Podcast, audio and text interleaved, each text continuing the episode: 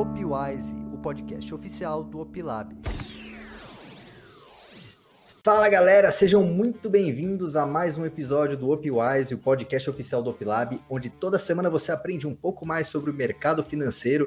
E eu estou aqui com o Marcelo Paz, como sempre aqui o nosso especialista em tecnologia, mercado financeiro. Tudo bem, Marcelo? Fala, Bidon, muitíssimo é, boa tarde. É, estamos gravando esse podcast à tarde, não sei que hora que vocês vão assistir aqui, mas estamos aqui no, gravando ele à tarde. E hoje temos um convidado mais que especial, né? Um, um, dos mestres mais importantes aí do mercado financeiro. Apresenta ele pra gente, Edson. Exatamente, um dos maiores nomes aqui do mercado é, financeiro nacional. Então, o convidado de hoje, ele é trader desde 1998, era cirurgião plástico. Em 2013, ele encerrou essa carreira para fundar, junto com Leandro Ruschel, o grupo Leandro Stormer. Então vocês já sabem quem que é, e desde então ele dedica a vida para operar, ensina as pessoas a investirem o seu dinheiro.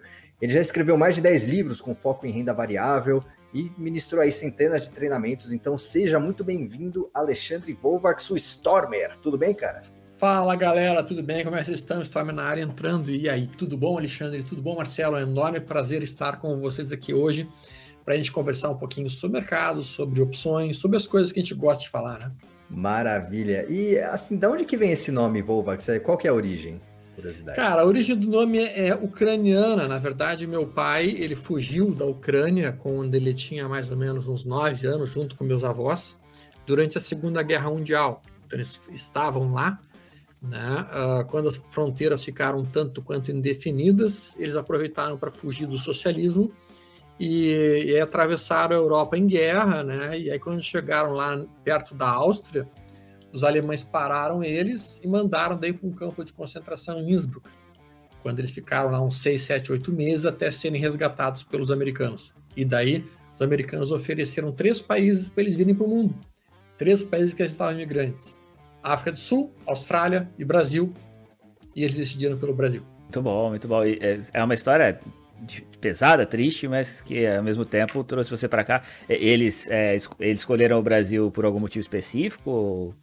Então, na verdade, assim, o, o meu avô, ele não sabia, obviamente, falar muito bem nenhuma das línguas dos países, ele perguntou pro, pro tenente americano, disse assim, olha, a gente está acostumado com frio, qual desses países tem frio? E, e aí o, o, americano falou, olha, eu ouvi dizer que no sul do Brasil faz frio no inverno, e, e lá tem lugar para vocês.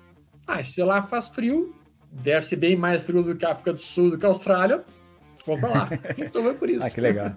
Muito bom, muito bom. É, e conta uma coisa para a gente, Stormer. Então você era médico cirurgião, né? O que, que te levou aí para o mercado financeiro? Você já investia de alguma forma, já operava? Como que foi essa Não, transição? então, na verdade, assim, ah, isso nos anos de 90, na verdade, 97, quando eu estava terminando a minha residência, uh, eu praticamente não tinha muito dinheiro, o residente sai absolutamente sem muito dinheiro, e entrou na, na no Star Médio, uh, uma das pessoas mais ricas do estado do Rio Grande do Sul, professor de otorrino. Ele entrou ali, estava comendo sanduíche comigo, ele assim, professor, posso lhe perguntar uma coisa? É claro. Como é que o senhor ficou rico? Ele deu uma risada assim. Por que perguntar isso? Não, porque se foi com otorrino, eu adoro operar nariz, eu gosto de operar nariz feito água. E daí ele deu uma risada e disse: Não, Alexandre, a gente não fica rico com o dinheiro da medicina, a não ser que a gente saiba investir esse dinheiro. Então eu fiquei rico com meus investimentos. Daí a minha segunda pergunta foi: Tá, onde é que, no que, que o senhor investiu? E dele disse: Ah, fiz minha fortuna em imóveis em ações. Eu não tinha dinheiro para imóveis, é óbvio que não. Na época eu tinha o equivalente hoje a uns 2 mil, 3 mil reais, no máximo, que era o salário de residente da época. Então eu fui para ações. E foi aí que eu comecei sem saber absolutamente nada, em 1998, a desbravar esse mundo que a gente tem aí, o um mundo fascinante do mercado financeiro. 1998, logo na sequência, então você já deve ter tomado a primeira porrada aí em 2000? Ou não? Ou já foi? Sim, eu peguei, passei os anos difíceis de 2000, 2001 e 2002, que foram anos em queda no mercado brasileiro, né? E a gente teve ali uma queda de quase uns 50% do topo até o fundo. E, e depois a gente teve um belo movimento que foi de 2013 até 2008 por aí, né? Que foi um movimento movido pelas commodities mundiais e talvez seja a maior bolha de commodities que tem existido na história do planeta. Né? E, e, e você, nesse, é, você então você não chegou nem a exercer a medicina é, de é, cirurgia plástica? Ou, não, exerci você sim, chegou a... Na verdade, assim, eu exerci, e o teu, o teu briefing está um pouquinho equivocado, eu me aposentei da plástica em 2008, né? Então, de 98 até 2008, eu, eu exercia medicina, cirurgia plástica e operava no mercado, as duas coisas juntas. E a gente, eu fundei a Leandro Stormer junto com o Leandro em 2002, mas ainda assim eu continuava atuando como cirurgião plástico nessa época. Eu só parei com a plástica em 2008, quando então, de fato, eu encerrei as atividades da clínica e passei realmente a me focar exclusivamente no mercado financeiro. Muito bom, obrigado pela correção. Mas é, a, a e, e, por que começou a Land Stormer? Como é que foi esse início? Conta pra gente como é que então, vocês resolveram. Como é que funcionou isso basicamente? Uh, lá pelos anos de 2001, 2002, existia um fórum chamado Fórum da Invest Shop. A Invest Shop foi a primeira, o primeiro home broker do Brasil, primeiro site em que tu podia entrar no site e comprar e vender ações por ali. E nesse fórum, tinha, e nesse site tinha um fórum muito bom que as pessoas interagiam, diziam o que, elas estavam comprando, por que, que elas estavam comprando, onde é que era o stop, onde é que era o alvo delas. Isso para quem trabalhava com stop e alvo. E eu comecei a postar ali as coisas que eu estava fazendo, porque eu estava comprando, porque eu estava vendendo. E as operações fluíam bem, e as pessoas começaram a gostar das operações e começaram a perguntar, tá, Stop, me ensina pra gente como é que tu olha mercado, como é que tu, como é que tu lê mercado, as coisas todas. Eu pensei, cara, só a minha opinião não tem tanta graça. O legal seria se a gente achasse uma outra pessoa que conhece bastante análise técnica para a gente poder fazer um grupo de estudo, esse tipo de coisa. E daí, naquela época o Leandro começou a postar ali também os pontos de entrada dele. E eu olhei os pontos e dizia, cara, esse cara, esse cara sai um pouquinho de mercado, ele sai um pouquinho de análise técnica. Acho que ele podia ser um cara legal para fazer um grupo de estudo junto com ele. E eu chamei ele para uma troca de ideias, para uma conversa, ele era de Porto Alegre também. E a gente conversando ali numa mesa de bar, a gente definiu, cara, vamos fazer um grupo de estudo de mercado financeiro? A gente monta uma turma, que é era o pessoal que trabalhava com na Gerdau, a gente passa para eles como é que a gente vê o mercado, e a gente começa a estudar junto com eles. E esse foi então o primeiro treinamento feito pela Leandro Stormer, nos anos de 2002, em Porto Alegre. Quando a gente fez esse treinamento, o pessoal gostou tanto, eles foram para esse mesmo fórum e postaram: Cara, foi fantástico, maravilhoso. E aí, um cara de Manaus, tenente de guerra na selva, mandou e-mail para minha história. A gente tem aqui no quartel 30 pessoas que estão a fim de aprender a operar o mercado, de, de, e são 30 oficiais de guerra na selva. Vocês podiam vir a Manaus apresentar para a gente isso? e, e, daí a gente falou assim, cara, tudo bem, vocês pagam a passagem, pagam o estadia, nós estamos indo. Bem isso daí. E daí a gente acabou indo para a Guerra na Selva lá, foi muito, foi muito interessante aquela época. E daí foi um é. negócio é... absolutamente não planejado e que acabou evoluindo realmente na maior escola de traders do país uh, e que existe desde 2002, que é a Leandro Stormer, depois virou a LS e hoje é a LS Educação. E você estudou a parte de, de análise gráfica desde o princípio, assim? Foi um, amor à primeira vista ali ou você operou um tempo no mercado sem isso, depois é que você foi para esse lado? Não, na verdade eu comecei como a maior parte das pessoas começa, né? Você sabia nada de análise técnica e nada de análise fundamentalista. Eu comecei no achismo puro, né? E obviamente tomei toco no primeiro ano, até que daí eu tive nos Estados Unidos, eu tive a oportunidade, porque não, galera, a gente tem que pensar que em 98 não tinha YouTube, não tinha Instagram, mal e mal tinha internet. Então assim, para a gente conseguir qualquer livro de mercado financeiro, ou tu ia até os Estados Unidos e comprava fisicamente ele trazia os livros, ou tu mandava vir uh, através de um site online e levava três meses, quatro meses para chegar no Brasil. Então eu tive a possibilidade de ir até lá, e daí indo lá fazer um estágio de cabeça e pescoço, a biblioteca era metade mercado financeiro, metade medicina. E daí de noite eu ficava de um lado para o outro olhando as duas áreas enlouquecido, né? E eu voltei com vários livros no mercado naquela época, e daí que eu comecei a estudar análise técnica. Tá? Hoje eu teria começado um pouquinho diferente. Hoje eu teria começado meus estudos por análise fundamentalista, tá? para depois ir para análise técnica. Tá? Porque eu acho que as duas se complementam muito bem. A análise fundamentalista nos diz o que, que é bom de comprar, o que, que é bom de operar. E a análise técnica nos diz quando é bom fazer as operações. Uh, mas enfim, na época eu me foquei muito na análise técnica em si. E aí em 2002, 2003 surgiu a Telegang, acho que vocês não são da época da Telegang. Não. A única opção que existia com liquidez no mercado brasileiro eram as opções da Telemar.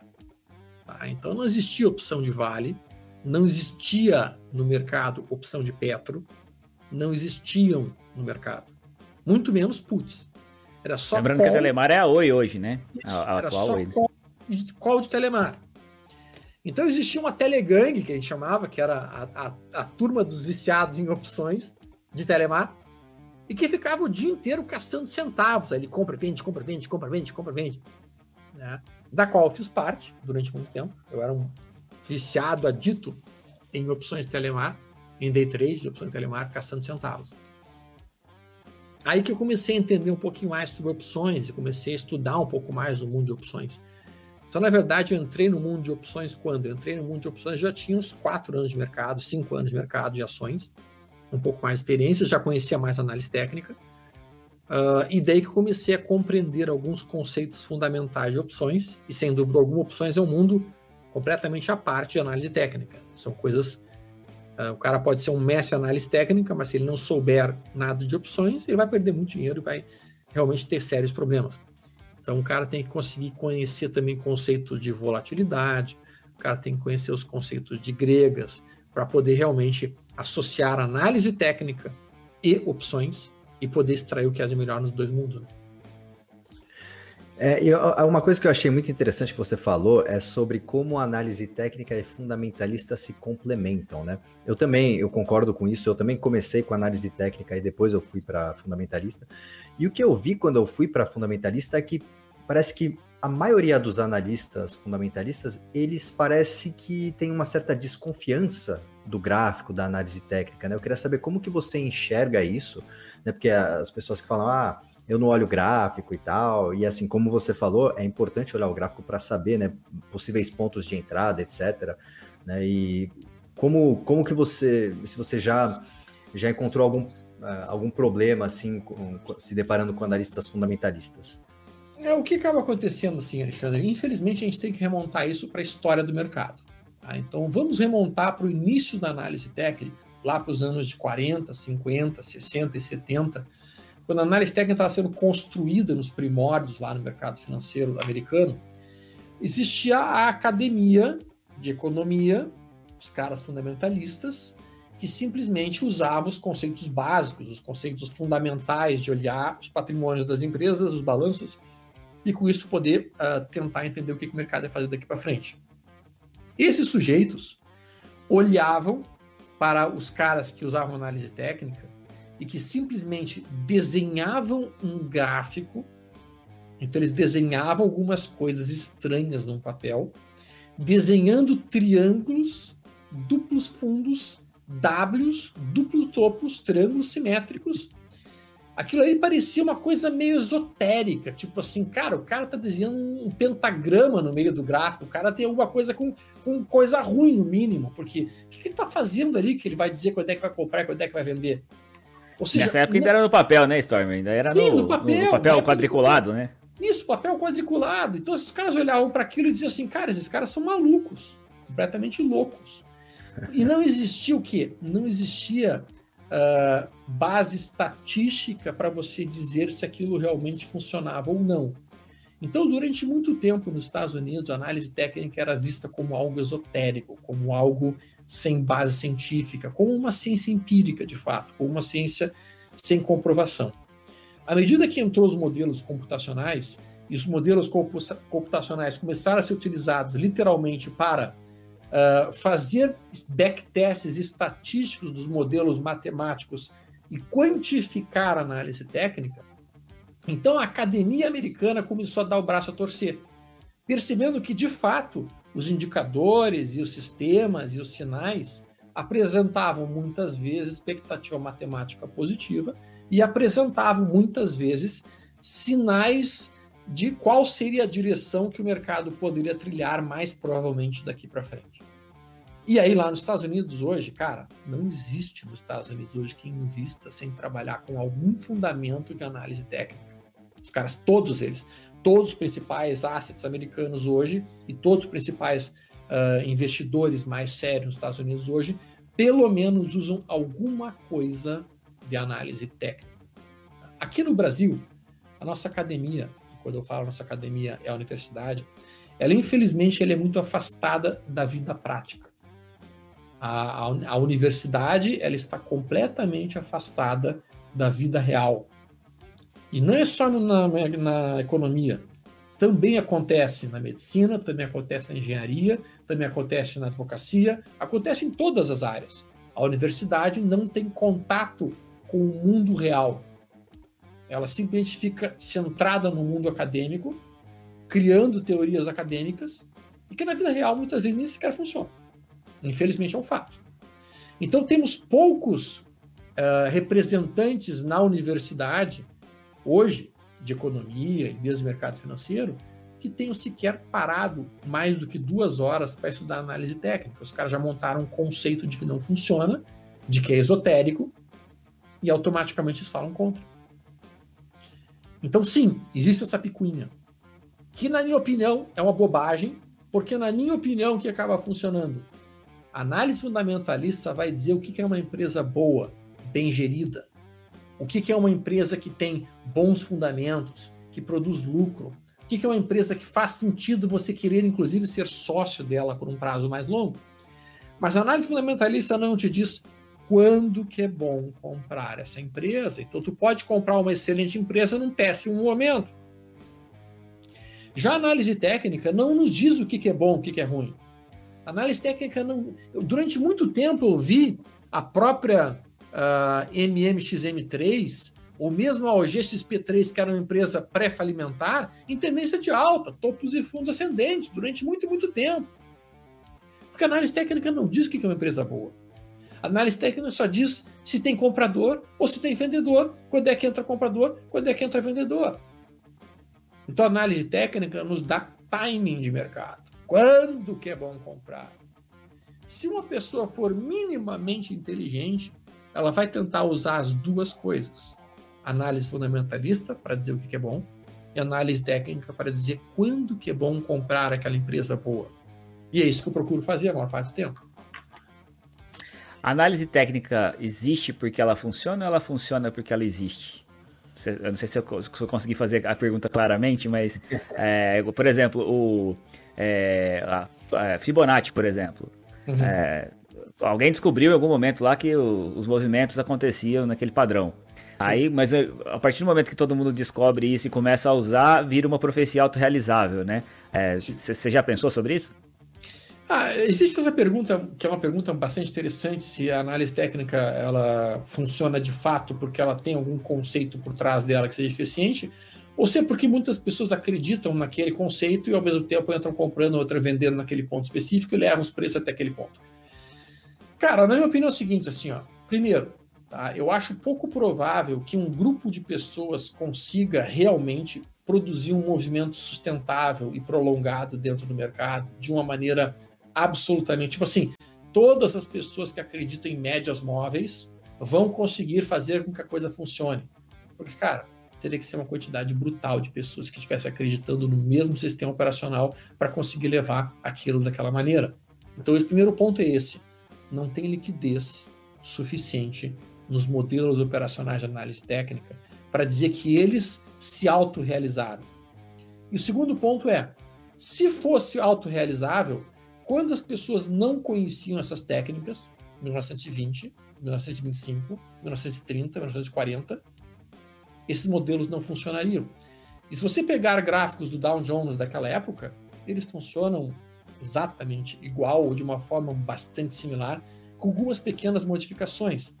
Então, da forma como eu leio, tá? não é que a análise técnica em si funcione. O que funciona é o simples conceito: quando perder, perder pouco, quando ganhar, ganhar muito. Stop curto e alvo longo. É isso que funciona dentro do mercado. E por isso que quando eu monto alguma operação, seja em operação em opções, ou seja uma operação em, em ações, eu vou estar sempre cuidando o meu risco máximo de exposição para o meu alvo. E é isso. E eu quero trazer essas operações em cima de zona de suporte, onde eu vou ter então um stop curto e um alvo longo. E com isso, cara, tu pode usar a ferramenta que tu quiser, basicamente. Mas o fato é que se tu seguir essa premissa, tu vai acabar conseguindo fazer dinheiro dentro do mercado. Muito bom. E desses, na análise técnica, quais são os indicadores que o Stormer olha todo dia? Entrou, a primeira coisa que ele olha, que não pode faltar na tela, quais os melhores indicadores que você, os que você mais gosta, pelo menos? Cara, eu gosto muito de utilizar o estocacho lento, para mim ele é um ótimo oscilador, tá? Eu utilizo ele numa periodicidade de 8, com uma média móvel de 3, tá? E o meu conceito basicamente é, eu gosto muito de utilizar um, um time frame de 120 minutos, então um time frame um tanto quanto exótico, as pessoas não falam muito desse time frame. Eu gosto de usar time frames que as pessoas não utilizam, tá? Porque aí eu tenho uma visão diferente do que as outras pessoas têm, já que a maioria das pessoas perde dinheiro, eu não quero fazer o mesmo que eles, né? Então eu vou utilizar uma média, um período de 120 minutos. Eu vou pegar, junto com o meu estocástico lento, eu quero uma média móvel de 80 subindo. Por que 80? Os testes estatísticos que eu fiz no passado mostram que a melhor média para definição da tendência no prazo mais longo é a média móvel de 80 períodos exponencial. Então eu uso uma média móvel de 80 exponencial subindo e o estocástico lento sobrevendido. Eu pego isso numa Vale, eu pego isso na Petrobras, eu pego isso, isso no gráfico de 120. Isso, no 120 minutos eu pego isso nesses papéis, eu espero o estocástico lá embaixo com a média subindo, então eu estou comprando um estado sobrevendido numa tendência de alta mais longa. E daí eu monto trava de alta, aí eu monto uma, uma compra de opçãozinha a seco com capital, com capital limitado. Eu vou fazendo isso. Cara, isso é uma delícia de ser feito. Isso é algo que fica realmente. Uh, é uma coisa que tem sentido, tem lógica, tu comprar o recuo de uma tendência de alta. Então, e você é, um, você é então um operador mais de reversão ou um operador mais de continuidade? Cara, assim, eu não gosto de comprar rompimento de topos. Eu, eu gosto de comprar recuos dentro de tendência de alta. Tá? Então, sim, eu prefiro trabalhar a favor da direção da tendência e não reversão de tendência. Tá? Eu até tenho alguns modelos que são contra a tendência, por exemplo, o modelo Trap, que é um modelo que eu apresento bastante em vários, em vários uh, vídeos meus no YouTube. Uh, mas o meu modelo de eleição, especialmente quando eu estou falando de opções, realmente é um modelo seguidor de tendência, que eu vou comprar o recuo de uma tendência de alta no 120 minutos ou vender o repique de uma tendência de baixa no 120 minutos. Tá? E para isso eu vou estar utilizando o estado sobrecomprado ou sobrevendido nesse período específico. Muito bom. E você já falou aí um pouco mais cedo sobre a importância né, de misturar a análise técnica com a análise fundamentalista. Os grandes hedge funds também é, no mundo eles usam também um terceiro pilar que é a, né, os, os, fatores macroeconômicos. Eu queria saber como que você enxerga eles, é, o que, que você olha, você fica atento a, a notícias, etc. Você de repente. O quanto eles influenciam nas, nas, nas decisões, né? É, se você faz trade de algum deles, né? Assim, eventos. Entendi. Não, olha só, e é importante que isso é uma, ótima pergunta. O que acaba acontecendo? Sim, eles, eles influenciam, eles localizam esses pontos específicos. Semana passada a gente teve alguns pontos específicos muito, muito alinhados nessa situação, e vale como exemplo. A gente teve na sexta-feira que passou o quadro com o Witching Day, né, que é um dia que a gente tem simplesmente o vencimento de quatro estruturas diferentes no mercado americano. E isso produz volatilidade no mercado. Na semana anterior, a gente teve o Fed e a gente teve também o Copom, que também traz volatilidade no mercado. Eu cuido essas datas e esses eventos, Alexandre, mas não com o objetivo de operá-los, com o objetivo de não estar pesadamente posicionado nestes momentos. Então, quando estou me aproximando de um Fed, quando estou me aproximando de um Copom, quando estou me aproximando de um livro bege, quando estou me aproximando de um quadro Witch Day, eu alivio radicalmente a minha mão, eu fico com a mão extremamente leve, porque eu sei que esses eventos trazem volatilidade para o mercado. E eu não quero estar posicionado pesado no momento que pode ter uma volatilidade contrária à minha posição. Show de bola. É, uma pergunta mais pessoal aqui pra gente sair um pouco do mercado. É, além de ficar com a sua família aí, com a sua filha, que você inclusive já mostrou algumas vezes, né? Você tá treinando ela aí para ser uma operadora também. O que, que você faz? Quais são seus hobbies? O que, que você gosta de fazer fora do mercado? Ou, ou o teu hobby é o mercado? Não, não, não. Eu, eu, eu obviamente acho que o mercado é uma parte importante da minha vida, mas não pode ser, sem dúvida alguma, a minha parte principal. Cara, eu tenho várias coisas que eu curto muito. Eu sou um apaixonado por aviação, tá? É, eu, tô até, eu sou piloto privado, sou piloto comercial. Meu pai era da Varg. E Olha só. eu sou fissurado em aviões, né? Então, basicamente, eu curto aeromodelismo, tá? Então, eu, eu tenho alguns aviões que eu volta e meia no final de semana vou no, no aeroclube lá eu faço passo uma tarde lá me divertindo com isso é uma das coisas que eu curto bastante e além disso naturalmente a minha filha que eu curto demais e eu sou um aficionado por leitura eu gosto muito de ler gosto de ler de tudo né? gosto muito de história sou um apaixonado por história né? então tô sempre geralmente eu leio em torno de três livros por semana essa é a minha média de leitura assim muito bom. Já toma bastante meu tempo, é isso. e, e, e, o drone, o drone modelismo é o, é o aeromodelismo Nutella agora? Como é que, que você acha dessa? eu acho que sim, eu acho que é o aeromodelismo Nutella, o drone, o drone modelismo, né? Exatamente, né? Eu gosto de coisas mais, digamos assim, raiz, como se diz. Ainda mais você que pilota avião de verdade, né? Isso. Grandes perde totalmente a graça, né? Porque o drone faz tudo sozinho, né? Você simplesmente. Ele faz tudo sozinho, não tem absolutamente nenhuma. Não, eu, eu, eu curto aquele tipo de aeromodelismo mais em que o piloto tem que posar o avião. e você já, fez, você já é, pilotou aqueles, aqueles aeromodelos a jato? Esses não, a jato não, não, a jato não tive oportunidade ainda não. Já tive algumas feiras em que eu pude presenciar de perto eles funcionando e o pessoal trabalhando com eles, mas realmente ainda não tive oportunidade de pilotar uma jato ainda não. Ainda não. Ah, eu acho fantástico, eu não consigo imaginar como é que o cara controla aquilo, porque você, o avião some, né? Ele some rapidamente é, da, é um da visão, né? É um troço violento. É muito legal, uma coisa que eu, eu, não, eu não pratico esse hobby, eu já até com o drone, aí eu, eu sou Nutella nesse sentido, porque gastar o dinheiro para comprar um avião e derrubar ele, eu não, consigo, não tive coragem ainda, então eu fui pro drone que era mais tranquilo, né? Mas eu Pô. gosto muito, eu acompanho muita coisa nesse sentido, eu acho muito legal também. Legal. E você comentou, né, que você gosta bastante de leitura e você escreveu livros, né? Assim, alguém que que estaria te conhecendo agora e tal e quisesse saber mais sobre a sua filosofia de investimentos, qual livro ou de repente em qual ordem você recomendaria que é, que eles abordassem seu conteúdo? Boa, boa pergunta. Bom, o que acaba acontecendo, tá? Uh, sim, eu já, na verdade, corrigindo um pouquinho, não foram 10 livros que eu escrevi, tá? eu escrevi 14. Mas, mas eu falei bem. mais de 10. É, mais de 10. Teve um, inclusive, que você escreveu com roxo, né? Isso, escrevi um com roxo, né? Que é Comprando Ações, Vendendo Opções, um livro sobre lançamento coberto. Eu estou devendo para as pessoas, junto com o roxo, uma segunda edição, uma edição ampliada e melhorada. Mas sim, nós estamos fazendo isso juntos. Uh, mas voltando para o ponto. Cara, assim, ó, desses livros que eu escrevi, tá? Nenhum desses livros é de análise técnica básica ou seja, de conceitos primordiais de análise técnica. Tá? Eu, na época, eu entendia que se o cara quisesse conhecer análise técnica básica, tinha 450 já livros escritos sobre o tema e poderia ir para aquilo direto. Né? Para aprender o que é uma média móvel, o que é um candle, o que é um gráfico logarítmico, o que é um gráfico aritmético. Essas coisas eu não, eu não dediquei meu tempo para descrever. Tá? Até acho que pode ter sido um erro porque eu poderia ter feito esse livro mais introdutório de análise técnica e depois partido para livros mais, um pouco mais rebuscados. Mas eu já fui direto para modelos operacionais.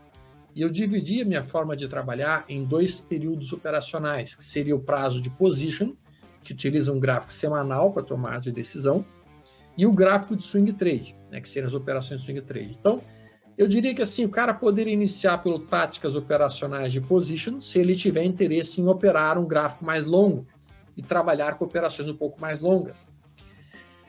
Que é o primeiro livro que eu escrevi.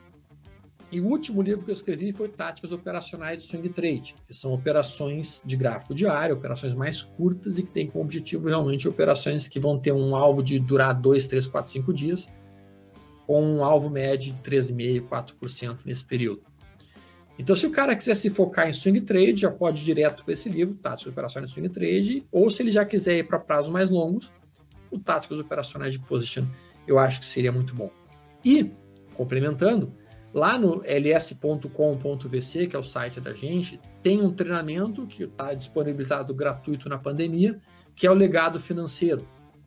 que é uma forma de investir estrategicamente num prazo um pouco mais longo e que associa fundamentos com análise técnica. Aquilo que a gente estava conversando um pouco mais cedo. E eu acho que as pessoas deveriam iniciar até por ali dentro do mercado.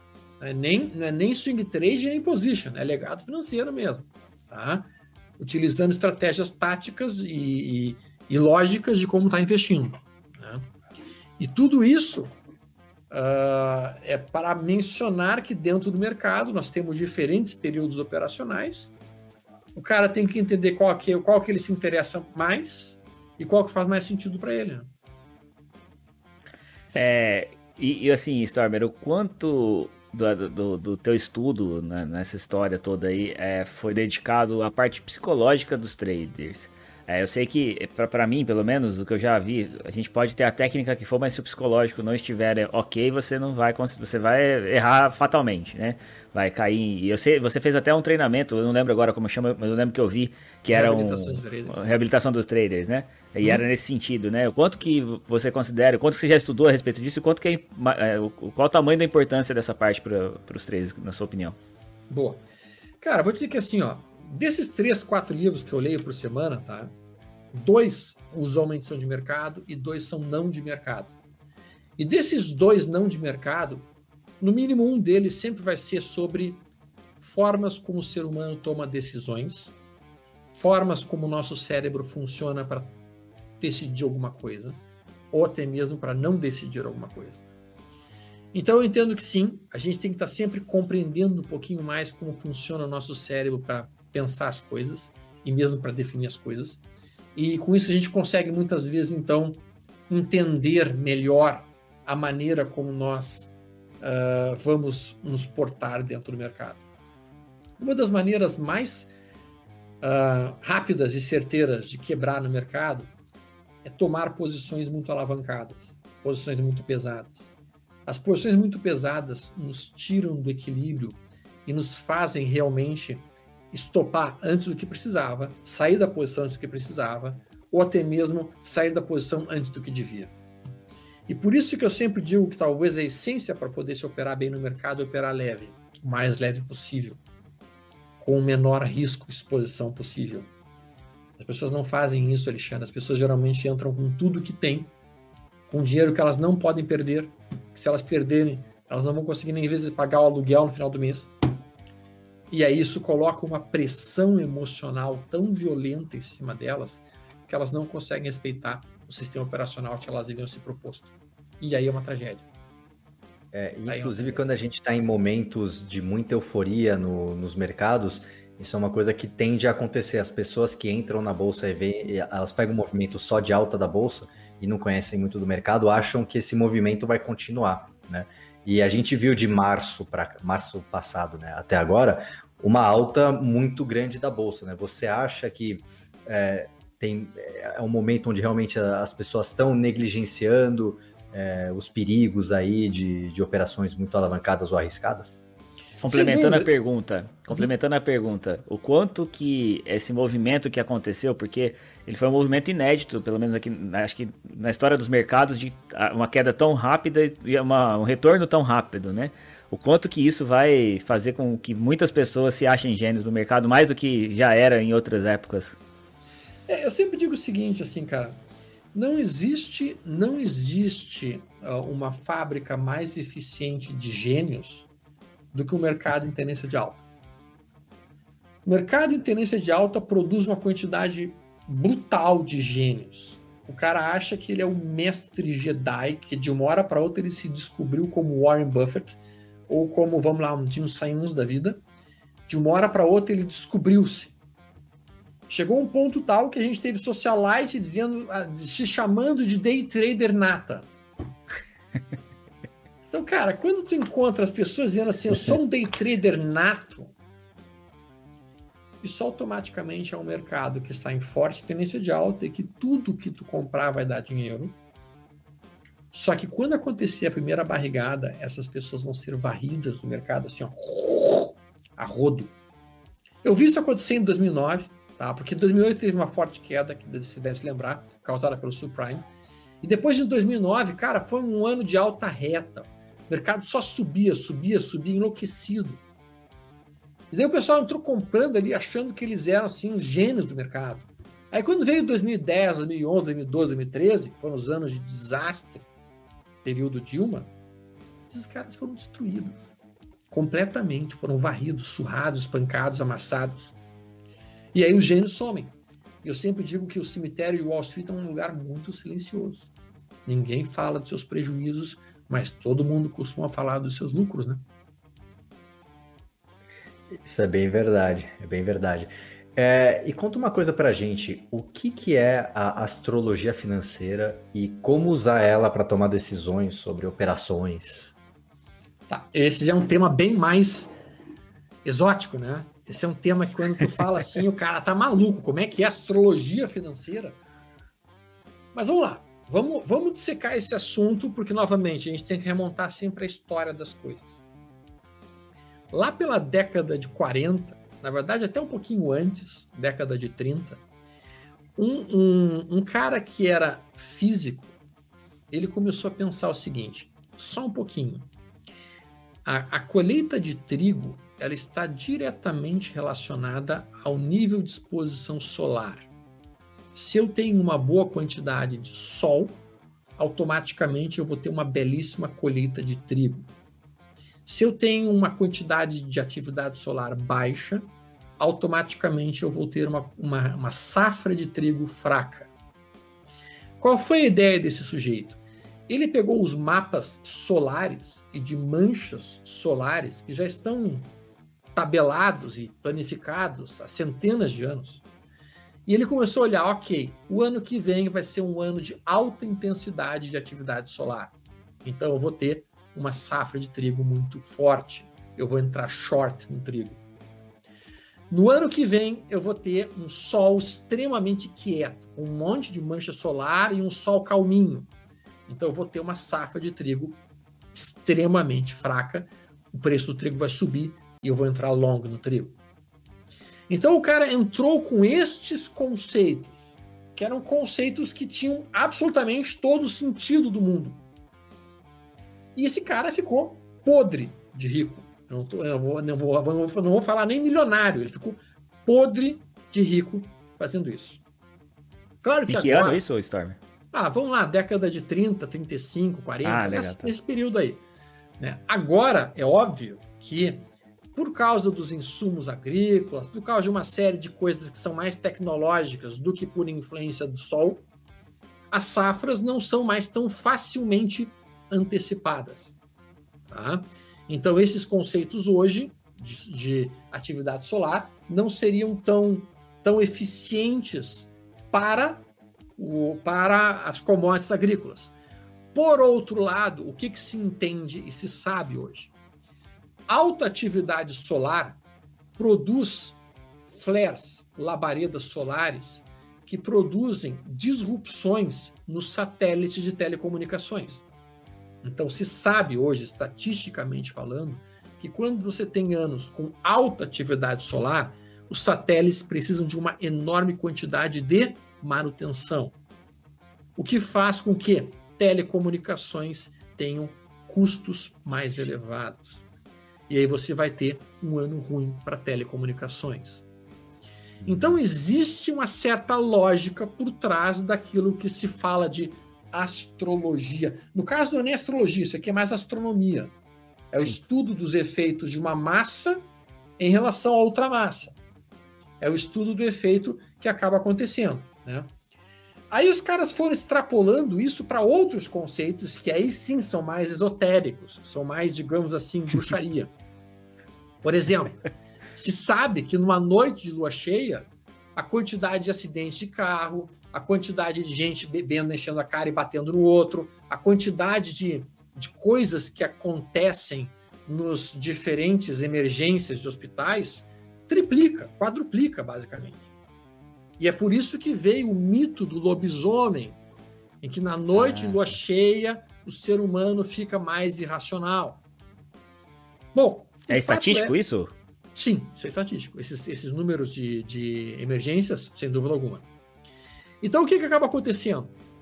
E é um ponto interessante isso. Se a gente levar em consideração que a Lua tem uma forte influência sobre as marés, maré alta, maré baixa, e a Lua influenciando diretamente o nível de água, e se nós levarmos em consideração, e é uma extrapolação bem forte, se nós levarmos em consideração que o nosso cérebro está boiando dentro de uma água, que é o líquido sinovial no cérebro, nós Nossa. poderíamos entender que talvez acontecesse uma influência nesse nível, nessa situação. E isso justificasse por que as pessoas ficam irresponsáveis na lua cheia. O fato é, e o ponto principal é, que todos vocês podem, sem dúvida alguma, pegar um gráfico, pegar as datas de lua cheia e olhar o mercado, o que aconteceu naquele período.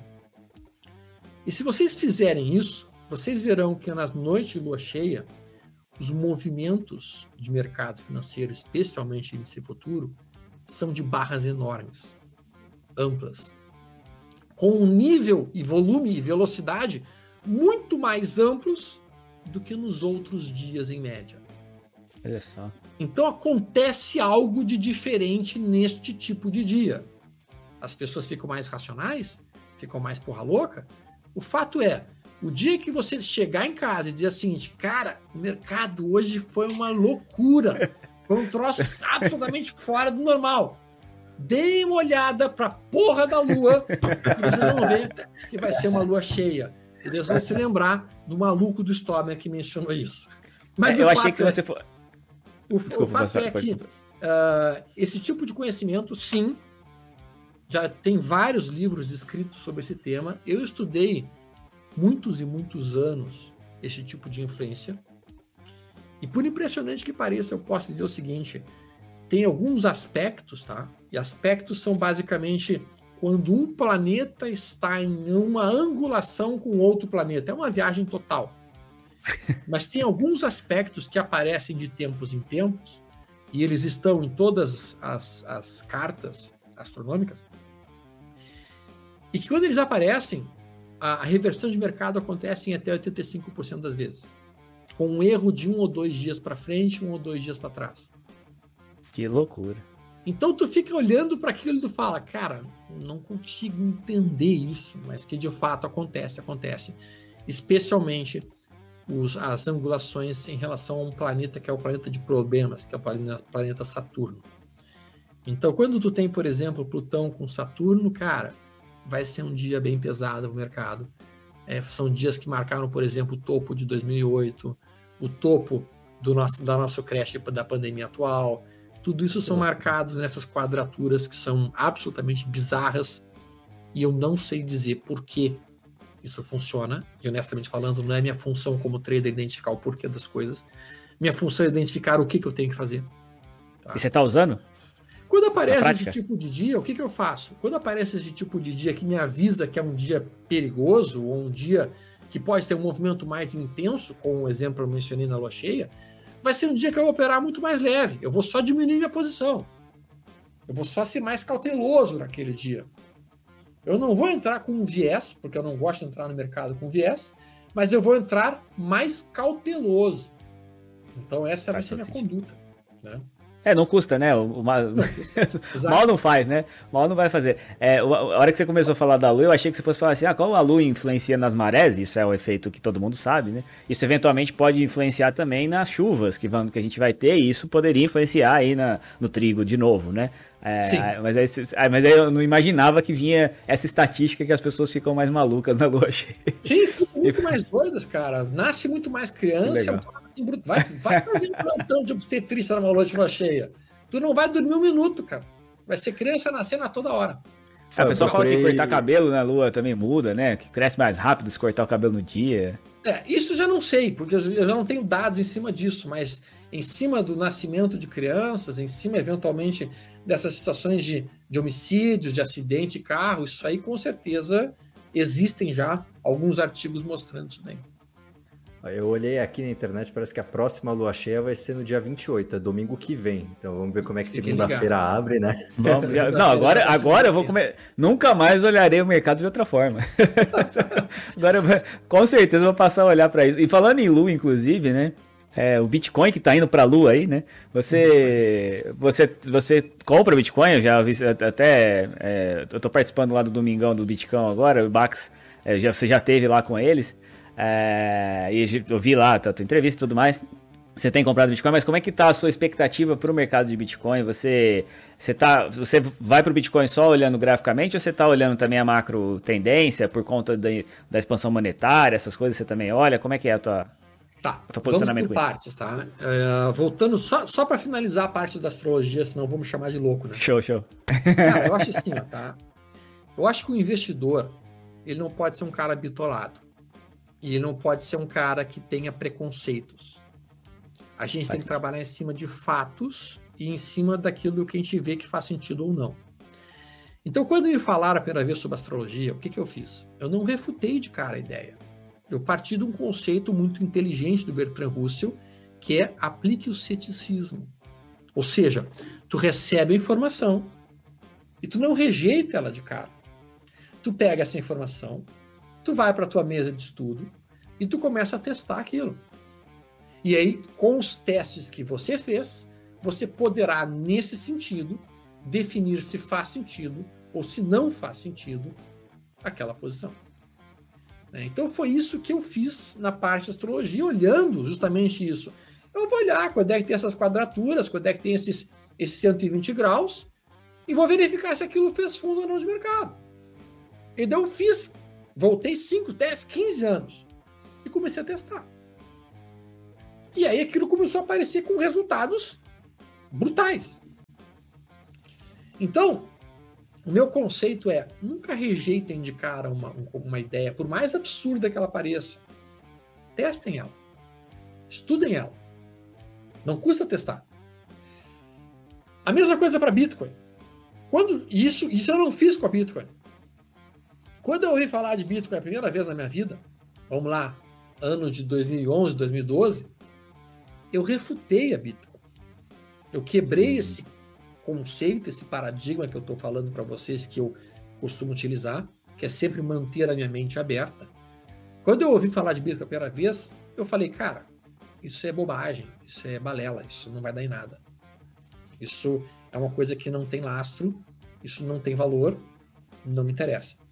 E eu abdiquei completamente a oportunidade de estudar mais a fundo aquilo. Naturalmente que eu paguei por isso, né? Naturalmente que eu paguei por isso, né? E eu sempre digo, quando você é um preconceituoso, você vai pagar caro por isso. Entendeu? Então, quando tu é preconceituoso, tu até pode, tu até pode dar uma risada. Ah, lá, lá, astrologia, quá, quá, quá, quá, quá, quá. Você vai pagar caro por não ter estudado isso. O JP Morgan tinha uma frase que ele dizia o seguinte: milionários não usam astrologia bilionários usam. Tanto é que o JP é tinha, o JP Morgan, ele tinha uma astróloga pessoal, cara. Ele não tomava nenhuma decisão sem conversar com ela antes. É, a, a, a, frequência desse tipo de, de relato é grande, né? De pessoas bilionários, milionários que usam esse tipo de. Ó, pra assim, você ter uma, é, um exemplo pequenininho, meu pai, por exemplo, né? É, não é rico nem nada, assim, tem, tem uma boa vida e tudo, mas ele não come é, frango no ano novo. Não interessa, vai pra, cai a chuva, ele não come bicho que anda para trás no, no, no, ano novo. Tem e é uma, é uma. Tem coisa estranha nesse mundo. Mas voltando para a questão do Bitcoin. Sim, eu recentemente, recentemente, quando eu digo, vamos lá, 2018, comecei a montar algumas posições em Bitcoin. Tá? Comecei a montar essas posições alicerçado num, numa situação triste que eu presenciei, que eu fui numa reunião da Expert Miami e num jantar me apresentaram um cara que sentou na mesa comigo, estava conversando com ele, e o cara disse, ah, tudo bem, mas... Eu perguntei, ah, o que, que tu faz? Ele disse, ah, eu trabalhava no Google. Eu era vice-executivo do Google Mundial. E eu peguei e saí fora, naquela época, acho que 2012, 2013, e eu peguei os 300 mil dólares e comprei em bitcoins. Nossa. Ele comprou 300 mil dólares a 30 centavos de dólar. Nossa. Eu olhei assim pro cara. Falei, tá, e não vendeu, né? Porque... Não, eu perguntei pra ele, tá, mas tu vendeu? Ele disse assim: Eu não vendi Nossa. nada. Era um dinheiro que eu deixei lá.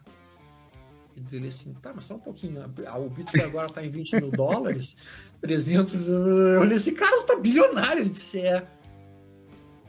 Agora eu vendo em tranches. Meu Deus. Ele vai vendendo em tranches. Ele é uma baleia. Ah, baleia.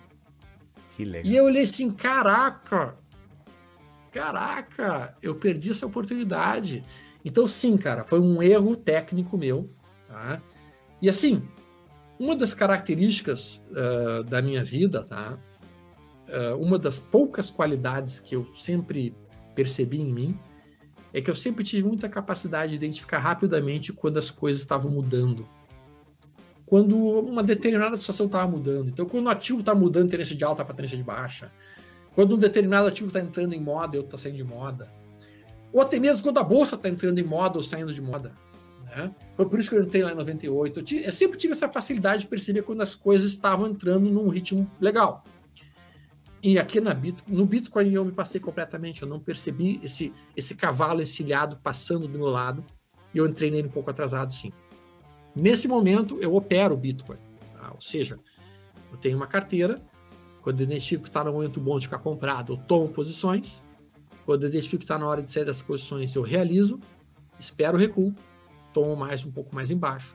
Utilizando um conceito bem parecido dos 120 minutos, com a média maior de 80, estocástico lento, como eu ensinei para vocês agora há pouco.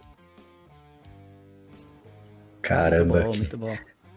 Que interessante isso, né? E é, falando é, ainda de, de mercado e dessa questão aí de, de é, falando um pouco de macroeconomia, a gente vê que a, a inflação continua subindo, inclusive a cada semana o Boletim Focus atualiza novamente as projeções de inflação e vai subindo e vai subindo. É, o que, que você pensa que faz sentido nesse momento como uma operação de proteção para a inflação, talvez mais a médio e longo prazo? Pois é. E nesse sentido ainda, usando, voltando rapidamente, Stormer, no Bitcoin mesmo, você acredita que o Bitcoin vai se tornar reserva de valor? Você é, é, olha para ele com esse, com esse viés ou, ou não? Vamos, vamos, então, vamos responder primeiro essa, essa tua segunda pergunta depois a gente vai para a primeira. Cara, a gente tem que ter o seguinte: o Bitcoin não é um investimento. Tá? Por que, que ele não é um investimento? Investimento, eu parto do pressuposto que investimento tu tem que ter fluxo de caixa. Então, quando você compra uma ação, essa empresa ela tem um fluxo de caixa que vai muitas vezes devolver dividendos, esse tipo de coisa. Então, uma ação é um investimento. Quando você compra um imóvel para alugar, isso é um investimento, porque vai ter um fluxo de caixa que vai te trazer o aluguel. Quando você compra um fundo imobiliário, isso é um investimento. Quando você compra um CDB, tu vai ter os juros, é um investimento. Tá criando riqueza, você... né? Tá gerando valor. É, tá gerando, é. Tá, tá, produzindo uma receita, produzindo. ou alguma coisa nesse sentido. Quando você compra dólar, você não está fazendo um investimento. Dólar não é investimento. Dólar é uma moeda. Ela não tem um fluxo de caixa. Se tu tiver o dólar na tua mesa, ele não vai produzir mais dinheiro para você. Ele é uma reserva de valor. Ele é uma moeda. O Bitcoin também é uma moeda. O Bitcoin também é uma moeda. Agora, com o DeFi, o Bitcoin Sim. passa a ser um tipo de investimento. Porque agora. São as criptos, pode... né? O Bitcoin ainda não é, na verdade. Né? É, é, tô falando das criptos, né? Algumas criptos passam a ser um tipo de investimento, porque agora tu começa a receber taxa de juros para dentro da cripto. Sim. Com o DeFi. Agora, o Bitcoin, por enquanto, não tem isso ainda. O Bitcoin, por enquanto, é uma moeda. Ponto. Quando tu investe em ouro, ouro também não é um investimento. Porque o ouro não tem fluxo de caixa. O, fluxo não, o ouro não te gera um juros mensal. O ouro não te gera uma receita mensal, ou uma trimestral, ou uma semestral. Não te gera isso. O ouro também é uma reserva de valor. Ok? Bom, Bitcoin, então, é uma moeda. E como moeda, pode funcionar como reserva de valor. Ponto. Vantagem do Bitcoin: não é inflacionável, como o dólar está sendo. A gente teve recentemente um trilhão e meio de dólares sendo largados no mercado. A gente tem 40% dos dólares no mundo hoje foram impressos há menos de quatro meses. 40% dos dólares que estão hoje circulando no mundo não existiam há quatro meses atrás. Bom, o que, que acaba acontecendo quando tu tem uma gigantesca entrada de dólares no mercado? Ou de qualquer moeda no mercado? Essa moeda perde valor. É simples assim.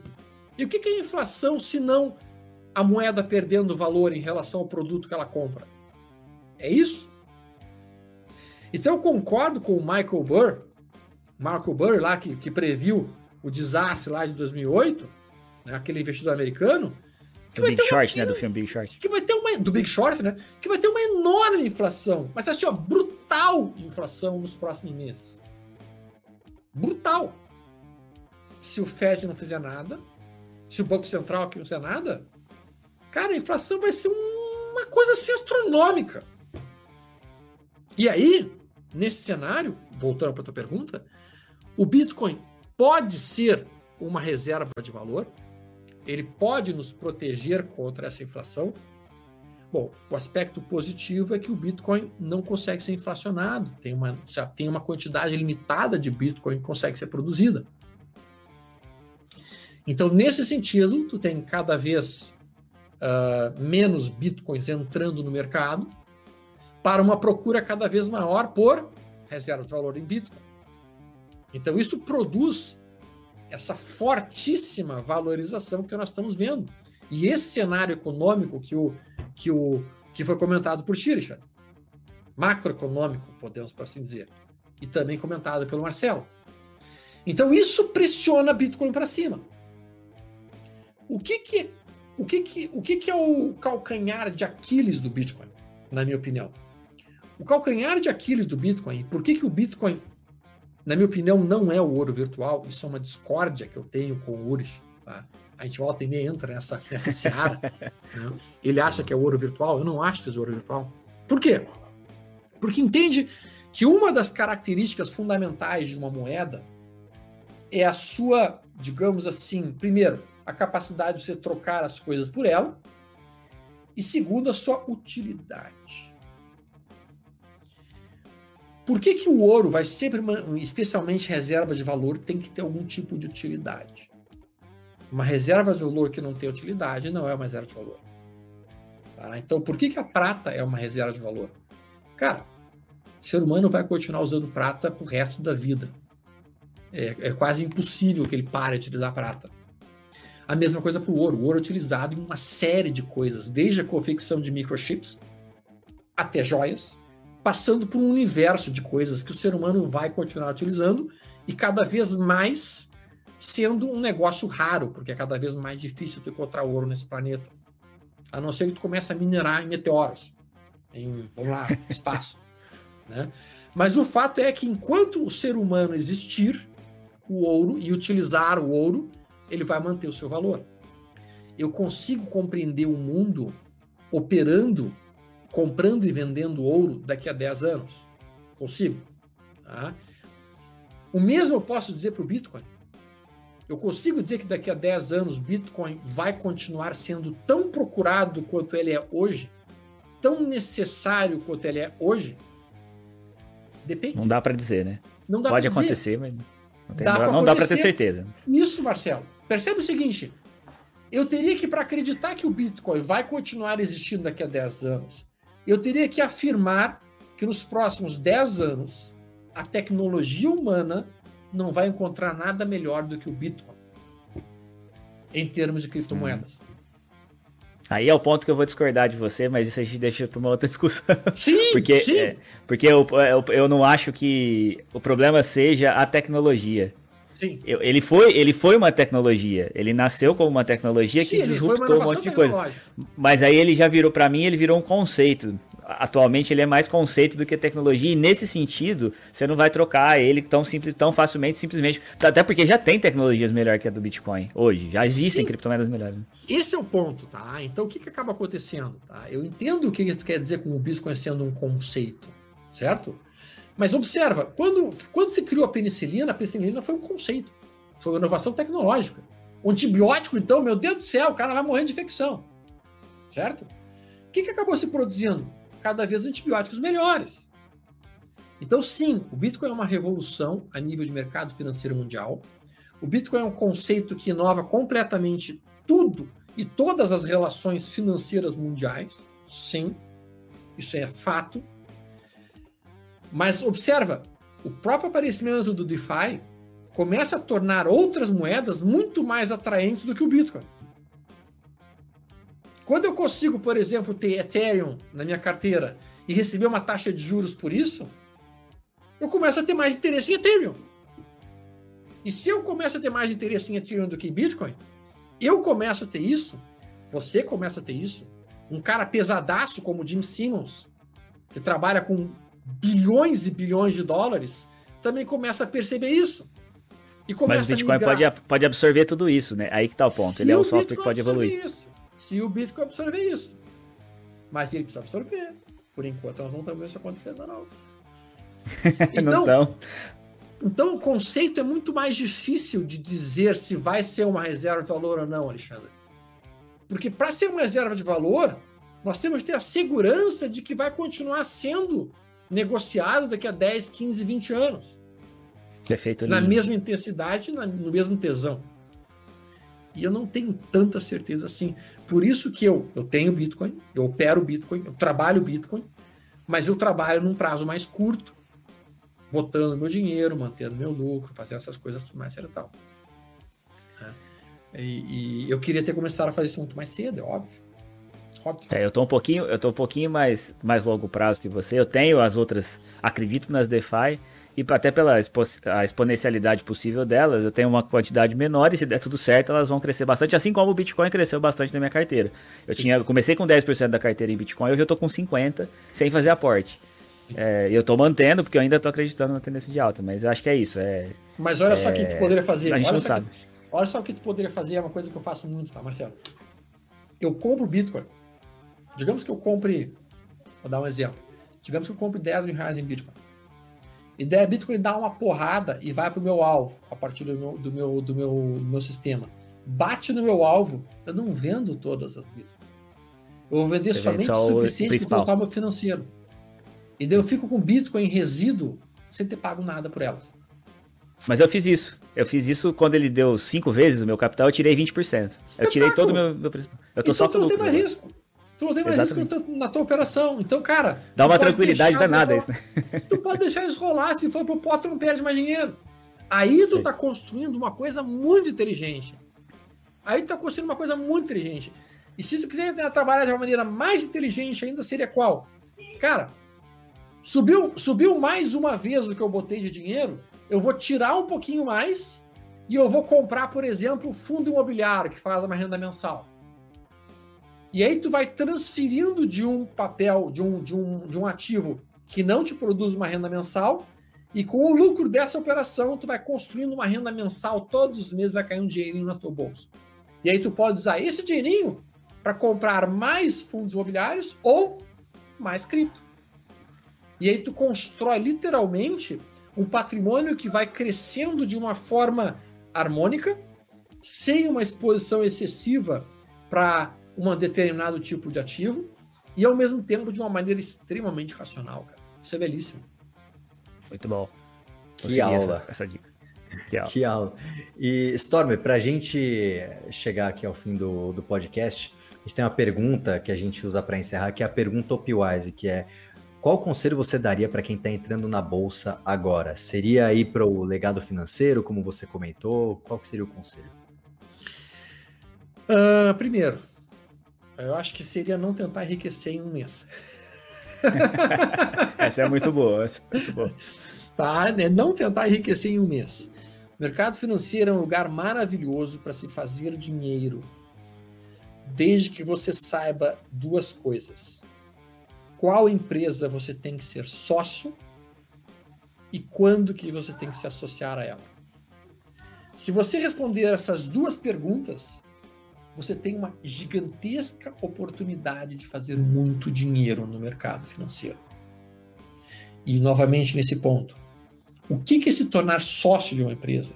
Pegar uma empresa fantástica, comprar essas ações em um ponto maravilhoso e deixar as coisas evoluírem. Exemplo, se você tivesse se tornado sócio do Steve Jobs lá na Apple há 5, 6, 7, 8 anos atrás, como é que estaria hoje. A Tesla, mais novo, né? Há 10 anos atrás. A Tesla agora. Mas a Tesla não considera uma empresa fantástica. De sendo bem sincero. Eu olho para a Tesla como uma aposta ainda. Eu, ela não dá lucro. Eu não vejo ela como uma empresa fantástica ainda. Ela pode se tornar uma empresa fantástica se as coisas dela começarem a dar certo. Por enquanto ela não deu.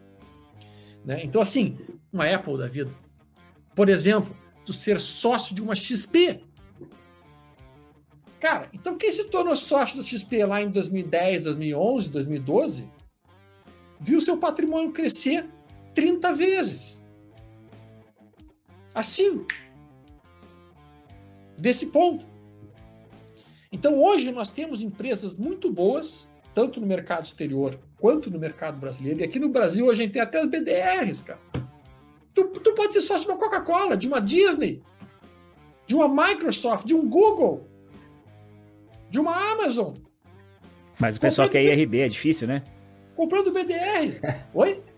Mas o pessoal quer IRB, aí é difícil. Ah, né? o pessoal quer IRB, o pessoal quer Cogna, o pessoal quer Vivara, quer Vara, sei lá o quê. Mas que, que, que, vara, meu Deus do céu? Que vara, cara? Quando tu tem uma Microsoft BDR aqui do teu lado, tu vai falar de vara? Pra quê? Tu é louco? Tu gosta de te matar? Vai, vai pra uma sessão de sadomasoquismo, então. Vai lá numa. Pega uma dominatrix. Pô, pega uma dominatrix que vai fazer mais, mais interesse por tua vontade de sofrer do que tu trabalhar com vara. Não, falando sério agora. Então, assim, o conselho que eu posso dar para quem está entrando no mercado é, primeiro, estuda como tu vai encontrar empresas boas. Primeira coisa, o que, que é uma empresa que tu quer ser sócio? E daí tu pode construir a tese que tu quiser nesse cenário. Eu, por exemplo, só quero ser sócio de empresa que dá lucro e que não dá prejuízo. Então eu quero lucro líquido, eu quero caixa, eu quero caixa na empresa. Tem gente que quer ser sócio de empresa que está quase falindo. A empresa está entrando em concordata e o cara quer ser sócio dela. E ele compra ações naquele ponto. E às vezes não está errado. Porque se a empresa não falir, aquele troço dá uma porrada e sobe 300, 400%. Então tem fundos chamados fundos abutres que trabalham só com isso. Eles compram empresas em concordata. Compram 10 empresas em concordata.